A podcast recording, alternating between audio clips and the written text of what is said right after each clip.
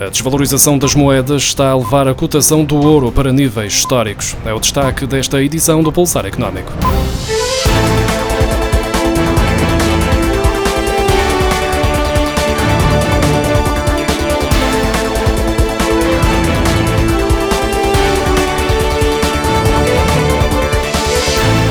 O ouro está a valorizar com os investidores em busca de ativos seguros no clima de incerteza em resultado da pandemia e alcançou esta segunda-feira um novo máximo histórico, chegando a negociar acima dos 1.950 dólares por onça e batendo o anterior recorde registado em 2011. A valorização do ouro está a acontecer em paralelo com uma desvalorização do dólar face a outras moedas, espelhando alguns receios dos investidores sobre a capacidade da economia norte-americana recuperar rapidamente do impacto da pandemia. A incerteza é agravada pelo efeito da das tensões geopolíticas que muitas vezes levam os investidores a reforçar as suas carteiras com ativos tidos como mais seguros, como algumas matérias-primas e metais preciosos poupanças dos portugueses depositadas nos bancos continuam a aumentar. Junho foi marcado por um novo recorde no valor dos depósitos bancários, que pela primeira vez ultrapassaram a barreira dos 160 mil milhões de euros. De acordo com os dados disponibilizados pelo Banco Central Europeu, em junho, o valor total depositado pelos particulares junto da banca ascendia a 161.263 milhões de euros. Trata-se do montante mais elevado desde janeiro de 2003, data que marca o início do histórico do BCE. Este recorde resulta de um um crescimento de 2.340 milhões de euros nas aplicações em depósitos no mês, em que os funcionários públicos, mas também os trabalhadores de muitas empresas, receberam subsídio de férias. A crise pandémica está a acentuar as dificuldades económicas de muitos portugueses. Com as dívidas a aumentar, muitos recorrem a empresas que se fazem passar por intermediários de crédito, mas que têm o único propósito de extorquir dinheiro. O alerta é do Banco de Portugal, que detectou um número elevado destas entidades, e também a DECO, que dá conta de um elevado número de queixas neste sentido. Até meados de julho, o Banco de Portugal identificou 21 entidades a atuar ilegalmente no país, mais do dobro do registado na totalidade do ano passado. Estes falsos intermediários começam por pedir uma pequena quantia para abrir o processo, com vista à concessão de empréstimo ou consolidação de créditos existentes, o que implica sempre um novo empréstimo, seguindo-se outros pedidos de montantes superiores, sem nunca concretizar as operações prometidas. A DECO nota que tem recebido milhares de pedidos de aconselhamento financeiro, alguns deles vindos de vítimas de burla dessas falsas entidades. Concessão de crédito às empresas aumentou 5,6% em junho deste ano, em relação ao mesmo mês do ano passado, naquela que foi a maior taxa de variação anual verificada desde 2009.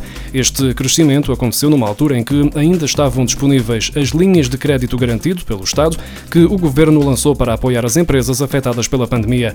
Os dados foram divulgados esta segunda-feira pelo Banco de Portugal, que dá conta de que o total de crédito a empresas atingiu os 70.871 milhões de euros no final de junho.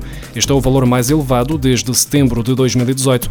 Em sentido contrário, e tal como já tinha sido antecipado pelos bancos nos últimos inquéritos ao mercado de crédito realizados pelo Banco de Portugal, os empréstimos a particulares estão a registrar uma desaceleração.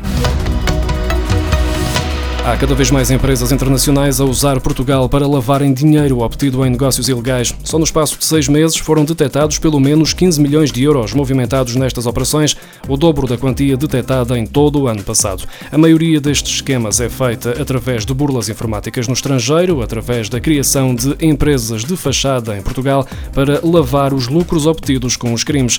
A escolha pelo país deve-se à facilidade da criação de empresas proporcionada pelo sistema Empresa na Hora, de acordo acordo com a Polícia Judiciária, embora essa razão seja rejeitada pelo Ministério da Justiça. Estas redes contratam criminosos para criar empresas de fachada com contas bancárias associadas que são depois creditadas com quantias com origem em todo o mundo e encaminhadas em parcelas mais pequenas para territórios como Hong Kong, Nigéria ou Turquia. Segundo a PJ, normalmente são sediadas em escritórios virtuais ou moradas falsas. A medição das emissões de partículas poluentes não está a ser feita nas inspeções periódicas de veículos automóveis, de acordo com os critérios técnicos devidos, como aponta uma auditoria à qualidade do ar levada a cabo pelo Tribunal de Contas. O motivo é o vazio legal e a falta de regulamentação por parte do governo, o que contribui para uma elevada concentração de partículas em suspensão nas zonas urbanas. Em causa estão problemas associados ao maior consumo por parte dos veículos a gasóleo e ao elevado custo de manutenção e substituição dos filtros de partículas, que tem levado a que muitos proprietários tenham removido este componente, sendo pública a existência de oficinas especializadas nessa operação, apesar de ser ilegal porque altera as características do veículo.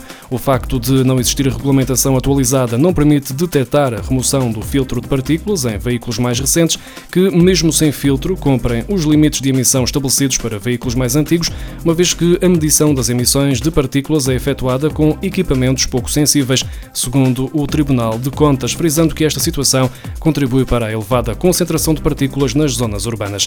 Em resposta, o IMT revelou que a regulamentação em falta já está aprovada, faltando apenas fixar a data da sua entrada em vigor para permitir que os centros de inspeção se adaptem às novas metodologias, o que deve acontecer durante o último trimestre de 2020. Em novembro entram em vigor as regras mais apertadas para as inspeções automóveis, onde se inclui a detecção de veículos sem o filtro de partículas.